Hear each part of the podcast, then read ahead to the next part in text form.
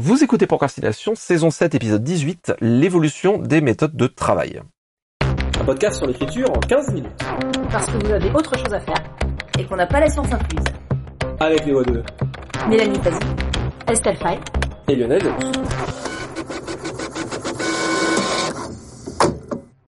Il peut éventuellement y avoir une idée que comme l'écriture est un métier, entre autres choses, une fois qu'on a percé le secret, une fois qu'on a appris à écrire, une fois peut-être même qu'on arrive à la publication, c'est qu'on a compris. Et maintenant, ce sera plus facile.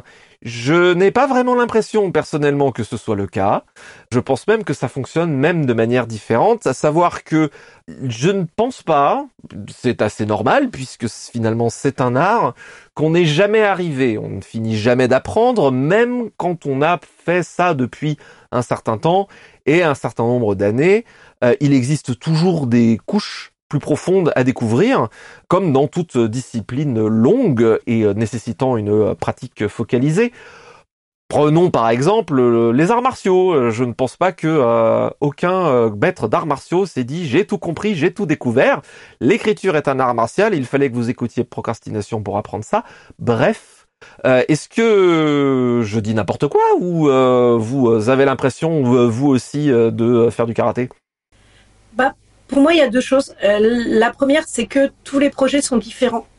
En tout cas, dans ma manière de faire, hein, je ne fais pas un absolu, mais tous mes projets sont différents. Je les bosse différemment. Et en plus, moi, je bosse beaucoup en fonction des rencontres. Parce que j'ai toujours plein d'histoires dans la tête, mais celle qui va prendre le lead un peu que je vais écrire, c'est aussi des projets qui vont se déclencher selon les différentes rencontres que je vais faire et tout. Donc voilà, donc c'est vrai que je vis dans un monde très mouvant en termes d'écriture et où quelque part je réinvente une méthode de travail à chaque projet mais tout en profitant quand même. Là où je nuancerai un peu ce qu'a dit Lionel, c'est que moi je vois quand même que l'expérience accumulée m'aide à voir les choses plus vite, à prendre du recul plus vite, à cerner plus vite ce qui marche pas. Heureusement l'expérience ça sert quoi, parce que sinon. Et après on est aussi quelque chose qui est peut-être encore beaucoup sous-estimé en France, c'est vraiment qu'on ne parle pas assez de l'influence et de l'importance du milieu littéraire quand on écrit. Euh, déjà quand on écrit un peu à côté d'autres choses et aussi quand c'est notre métier, il y a un milieu littéraire et qui change très vite. Par exemple, on dit euh, renseignez-vous sur les lignes éditoriales et tout, mais les lignes éditoriales, les maisons qui existent, euh, ça, ça change méga vite. Euh, la manière dont réagit un milieu littéraire sur plein d'enjeux aussi qui vont nous toucher. je pense par exemple aux enjeux de sexisme, aux enjeux de racisme, aux enjeux vraiment qui sont aussi des enjeux, ben voilà, enfin la lutte contre le sexisme, la lutte contre le racisme, c'est des enjeux quand même vraiment importants dans nos milieux littéraires et dans le monde en général d'ailleurs. Mais la manière dont ça, ça évolue, bah, ça évolue au fil du temps, quoi. Donc, c'est aussi des choses euh, à prendre en compte et à prendre en compte euh, dans la manière dont, euh, dont on bosse et la manière dont on écrit, en tout cas. si on veut aller vers le monde, vers la publication, même si on n'y pense pas au moment où on écrit, c'est des choses qu'on va se prendre dans la gueule à la sortie, surtout si on fait partie des publics concernés par ces problèmes. Donc voilà, c'est disons, on a beaucoup encore en France, par exemple, en études littéraires, cette idée que quand on étudie un texte, on l'étudie souvent comme s'il était dans une bulle ou à la rigueur, il y a l'histoire avec un grand H autour. Mais euh, sinon, c'est une bulle qui est un peu influencée par l'histoire autour et puis point. Alors que non, vraiment, les textes qui peuvent exister, la manière dont ils peuvent exister dépendent d'un milieu littéraire autour et se tenir au courant de ce qui se passe dans le milieu. Au bout d'un moment, quand on commence à avancer un peu en écriture, pour moi, c'est hyper important, voire, euh, essentiel si on ne veut pas se prendre trop de portes dans la gueule. Quoi. Je suis tout à fait d'accord avec toi et je suis bien sûr tout à fait d'accord aussi avec le fait qu'au bout d'un moment l'expérience ça aide et heureusement je sais que par exemple j'aurais pas pu euh, me lancer dans un projet déraisonnable comme les dieux sauvages euh, sans avoir fait quelques trucs avant euh, sur lesquels construire. non, ce que je trouve c'est que j'ai l'impression en fait que mais ça fait partie des joies en fait du truc, c'est faut pas le voir comme un découragement ou comme un problème, c'est que dans ces disciplines là, chaque fois que tu as franchi une montagne, il y en a une derrière toujours. Euh, il y a toujours des couches de sens à démêler et à découvrir petit à petit. Et si maîtrise il devait y avoir, je dirais qu'elle commence, mais qu'elle ne s'atteint pas, qu'elle pourrait éventuellement commencer à partir du moment où l'on a effectivement suffisamment de recul et d'expérience pour se détacher de la technique, pour qu'elle elle soit suffisamment intériorisée pour arriver au maximum à produire les effets qu'on voudrait. Mais ce qui est important là-dedans, c'est que maîtrise n'implique pas succès, maîtrise n'implique pas réussite. Et quand je dis maîtrise, c'est pas euh, qu'on est trop fort ni rien, c'est que je dirais, c'est l'équivalent de la ceinture noire. Faut le prendre, là encore une fois, je suis désolé pour euh, la métaphore filée, il faut le prendre au mode euh, maître d'arts martiaux, quoi. Le maître d'arts martiaux, il est toujours un élève aussi. Et le fait d'arriver à avoir une certaine évolution technique ne signifie pas que ce que l'on va faire va fonctionner, c'est-à-dire qu'on va pas réussir son effet, et ça n'implique pas, encore moins peut-être même, la réussite commerciale, la célébrité, euh, les, euh, le prix Nobel de littérature et tout ce genre de choses. Ça rejoint un peu ce qu'on a dit un peu sur des épisodes précédents, euh, notamment sur le burn-out, mais pour moi ça rejoint euh, vraiment l'importance de penser en termes de processus et d'artisanat et pas en termes de résultats. C'est pour ça que même si euh, c'est un peu bizarre dit comme ça, mais que j'aime vraiment j'aime assez finalement le, le, parallèle que je fais, euh, peut-être que je suis le seul, mais avec les arts martiaux, qui est que c'est constamment un apprentissage et c'est constamment une perfection. Un maître d'arts martiaux, il va répéter des, des katas 12 000 fois jusqu'à en arriver à la meilleure exécution possible. Mais une fois qu'il arrive à l'exécuter parfaitement une fois, ça veut pas dire que la prochaine va être bonne non plus. Et l'écriture et la création, c'est un peu ça aussi, je pense. Au bout d'un moment, oui, on a suffisamment travaillé les muscles pour arriver à une, à, une certaine beauté d'exécution, mais ça ne garantit pas le succès de la dite exécution, pour autant avec tous les termes du mot succès derrière. Aussi, disons, le, la recherche de la meilleure exécution, elle n'est pas forcément solitaire pour moi. Et euh, quand je parlais donc de la notion de milieu, ça en fait partie aussi. C'est-à-dire, par exemple, on se pose des questions sur la fantaisie aujourd'hui euh, qui sont plus les mêmes que celles qu'on se posait à l'époque de Tolkien, par exemple. Et avec euh, toute l'admiration énorme que j'ai pour Tolkien, etc., posé les bases de tellement de choses. Et, euh, voilà, c'est tellement une énorme œuvre. Mais par exemple, je crois que c'est dans un épisode précédent, ou en tout cas aussi en table ronde, bah, de parler, euh, donc quand on parle de world building, par exemple aujourd'hui, il y a plein de façons de faire du world building sur lesquelles on s'interroge et sur lesquelles on s'interrogeait pas il y a 20 ou 30 ans. Donc la réflexion aussi sur notre littérature, elle évolue. Et on n'est pas obligé de se tenir au courant de cette réflexion, mais se tenir au courant de cette réflexion, bah, ça, peut être intéressant, pas forcément pour la suivre, mais pour savoir ce qui dedans nous parle, ce qui dedans nous aide nous dans notre euh, pratique. Après aussi, euh, donc tu parles de effectivement, euh, comment dire, peaufiner sa pratique au fil du temps, acquérir de l'expérience. Maintenant, il y a aussi un truc sur lequel je pense on peut pas fermer les yeux, c'est que l'expérience, plus on fait partie quand même d'une catégorie privilégiée, plus cette expérience est facile à acquérir. Euh, parce que mine de rien, plus on va pouvoir, par exemple, être payé pour ce qu'on écrit, plus on peut se détacher du temps pour écrire. Et on est quand même dans un monde où euh, très très souvent encore, les avaloirs, les pourcentages proposés aux hommes sont supérieurs à ceux proposés aux femmes. Aussi, un homme va avoir plus de visibilité, donc plus de ventes. Donc, ça va être plus facile pour un homme de pouvoir, ne serait-ce qu'économiquement, se détacher du temps pour réfléchir. Et le temps pour réfléchir, bah, ça se paye à moins d'avoir une fortune personnelle. Et euh, voilà, c'est du temps pendant lequel, mine de rien, on doit continuer à vivre, payer ses factures, manger, etc. Et donc, euh, oui, moi, quand on me propose même pas la moitié de la valoir d'un homme, qui parfois n'a même pas mon parcours, c'est du temps que je ne pourrais pas prendre pour euh, réfléchir, travailler, etc. Voilà, donc ce qu'il faut bien voir aussi, c'est que pour acquérir l'expérience, plus on a des conditions confortables, plus on va pouvoir les acquérir. Et moi, je sais que déjà, je suis privilégiée sur pas mal de points, moins sur d'autres, mais c'est quelque chose à garder en mémoire. L'expérience, encore une fois, ça, ça a un prix.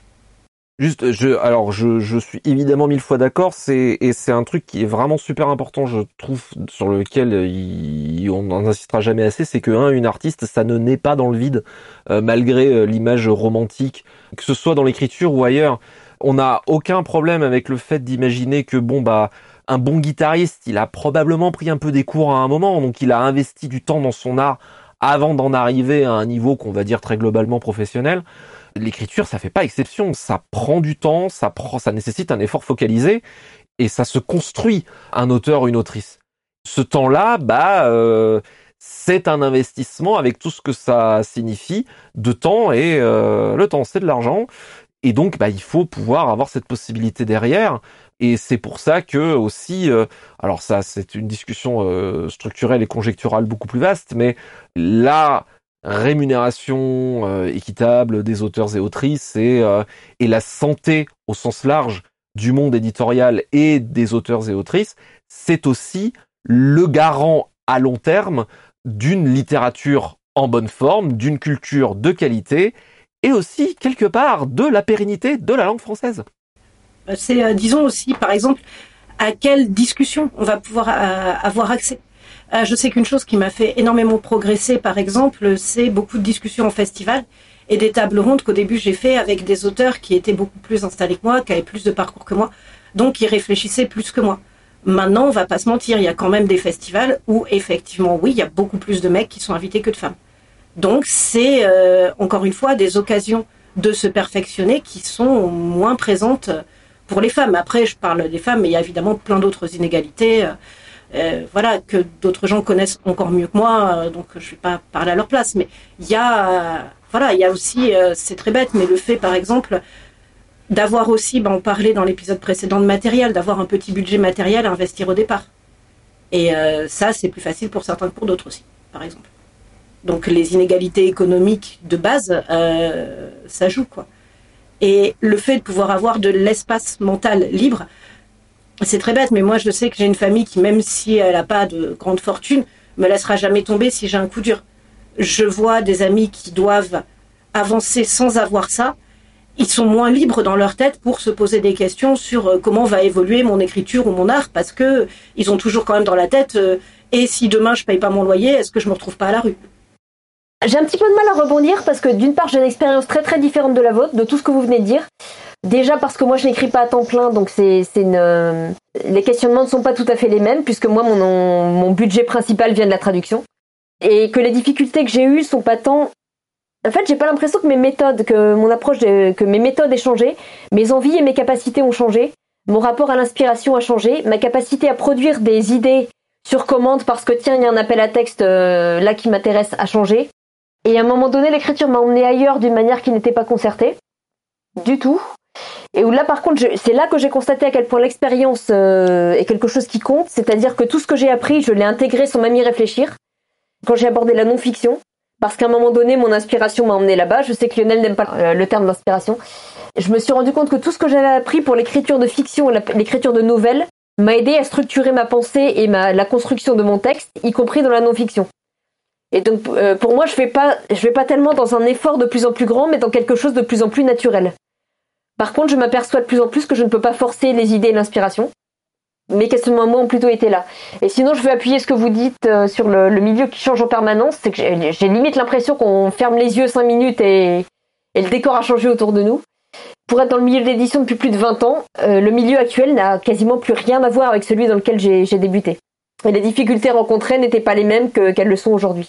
Bah, ne serait-ce que moi qui suis là depuis une dizaine d'années, donc euh, moins longtemps que vous deux, j'ai vu par exemple, si on parle d'évolution très concrète, le passage des BAT papier à maintenant des éditeurs qui font quasiment tous euh, des BAT en fait euh, dématérialisés quoi. Les bons à tirer, je veux dire la dernière relecture de manuscrits pour voilà le poditoire qui est pas forcément à fond dans le jargon. Je pensais même bêtement à l'évolution des genres. J'ai vécu l'évolution du moment où d'un seul coup il fallait écrire des, pavés énormes absolument. Et il y a un moment donné, je me suis retournée à nouveau, il fallait écrire des bouquins plus courts parce que les pavés vendaient plus. J'ai connu la période où le fantastique, surtout, il en fallait pas. Euh, c'était la fantaisie, les sagas de fantaisie. D'un seul coup, on tolérait ce qui était la bitlite et qui se rapprochait du fantastique, mais, mais euh, c'était pas tout à fait. Enfin, même le, ce qui se publie à un moment donné, ce que sont les genres et tout ça, ça change tout le temps en fait. Après, disons ce que je vois, mais sur l'évolution du milieu, c'est qu'il y a deux manières de faire aussi. C'est-à-dire, évidemment, être à l'écoute de tous ces questionnements, mais si on cherche quelque part à écrire ce qui va se vendre aujourd'hui, en fait, on n'est pas en train peut-être de chercher ce qui va, ce qui va faire vivre au sens vraiment cette fois artistique du terme nos littératures demain. Et quand même, vu les temps, même si les délais sont parfois raccourcis dans la publication et tout, vu les temps, les délais de publication, il y a toujours si on cherche trop à coller au monde d'aujourd'hui, on va arriver avec un train de retard. Donc pour moi, je sais pas l'attitude que j'essaye d'avoir par rapport au milieu, mais après c'est vraiment mon évolution aussi perso au moment où nous parlons. Donc peut-être d'ici à ce que cet épisode sort, euh, j'aurais changé aussi. C'est d'écouter, d'avoir cette caisse de résonance, cet écho du milieu, de sentir ce qui se passe, et après moi d'avoir ma propre réflexion de où moi je veux aller à partir de ça. Mais pour moi c'est une base de départ en fait, et c'est une des composantes euh, de ma pensée. Ce n'est pas l'entièreté de ma pensée qui va être euh, basée là-dessus. C'est juste ce que j'ai envie d'écrire, comment ça va résonner avec ça, comment ça peut partir. Euh, est-ce que ça va être en opposition Est-ce que ça va s'inscrire dans un mouvement qui est là Est-ce que ça va être dans un mouvement en opposition aussi Et par exemple, ce que je vois sur mon évolution perso, quand j'ai commencé il y a dix ans, j'étais vraiment dans le mouvement quand même de ce qui se faisait dans ce qui était même pas encore les littératures de l'imaginaire à l'époque. Alors que maintenant, ouais, plus j'avance, plus je suis beaucoup en opposition par rapport à ce qui est en train de devenir dominant dans nos genres. Et c'est une position différente à gérer. Mais ça m'aide à me construire. Mais pour moi, on ne doit pas se limiter à ça parce que j'ai commencé en étant dans la tendance. Je ne suis plus la même euh, autrice, clairement, mais mon évolution n'a pas suivi l'évolution du milieu et ça fait partie des variables que je dois gérer. Je suis d'accord, euh, je signe, euh, je signe de toutes les mains que j'ai et, des coussinets du chat à côté aussi. Cela dit, je suis pas sûre que ce soit récent parce que je me suis heurtée à ça il y a 20 ans déjà. C'est-à-dire que moi, quand j'ai commencé au début des années 2000, et en ayant l'envie d'écrire des nouvelles fantastiques, strictement, et spécifiquement, je me suis heurtée à une incompréhension des gens qui disaient mais il n'y a pas de débouché pour ça. En ce moment, ce qui marche, c'est le steampunk, c'est la fantasy. Tu veux pas essayer de faire ça? Et les auteurs autour de moi, y compris ceux qui écrivaient du fantastique, essayaient de se partager entre leurs envies et dire bah non, en ce moment il y a des débouchés pour tel truc, donc je vais écrire tel truc. Et je me souviens vraiment de l'incompréhension des gens autour de moi de, vouloir mettre en avant ce que mes envies plutôt que le, enfin, le fonctionnement du milieu. Et je sais que mon recueil Serpentine a été remarqué euh, à l'époque en partie parce qu'il tranchait avec ce qui s'est fait autour. Alors j'ai eu du bol. J'ai eu un concours de circonstances qui m'a permis de le sortir. Mais euh, c'est aussi parce qu'il collait pas à la tendance du moment, on va dire, que du coup des gens l'ont remarqué. C'est des questionnements à voir, effectivement. Mais je pense que ça, c'est, quel que soit le, moment, il y a la question de savoir est-ce que, je veux écrire à tout prix et à ce moment-là, je, me colle à ce qui se fait?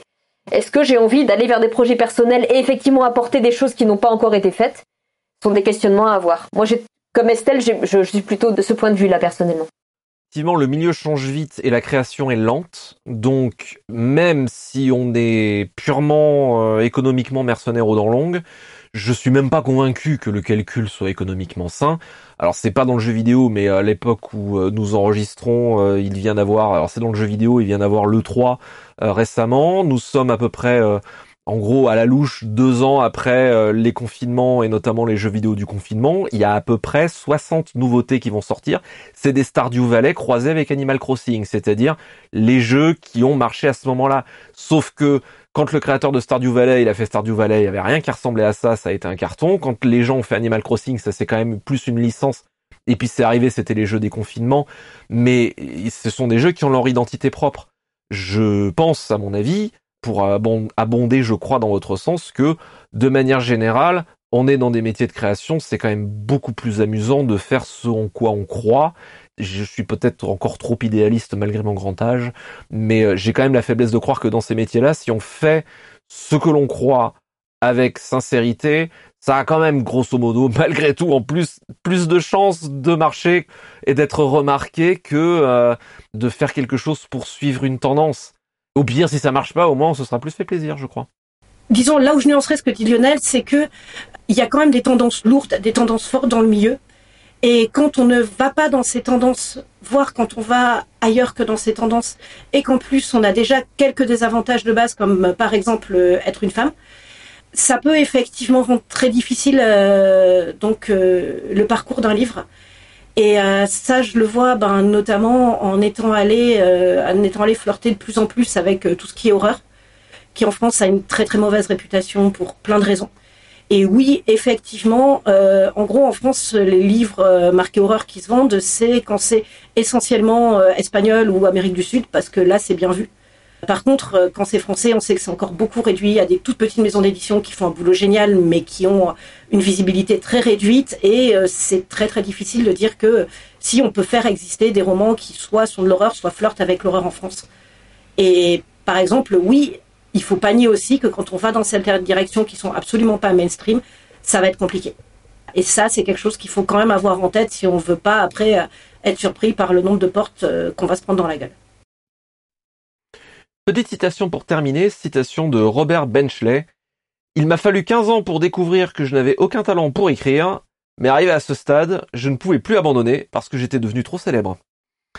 C'était Procrastination, merci de nous avoir suivis. Maintenant, assez procrastiné, allez écrire.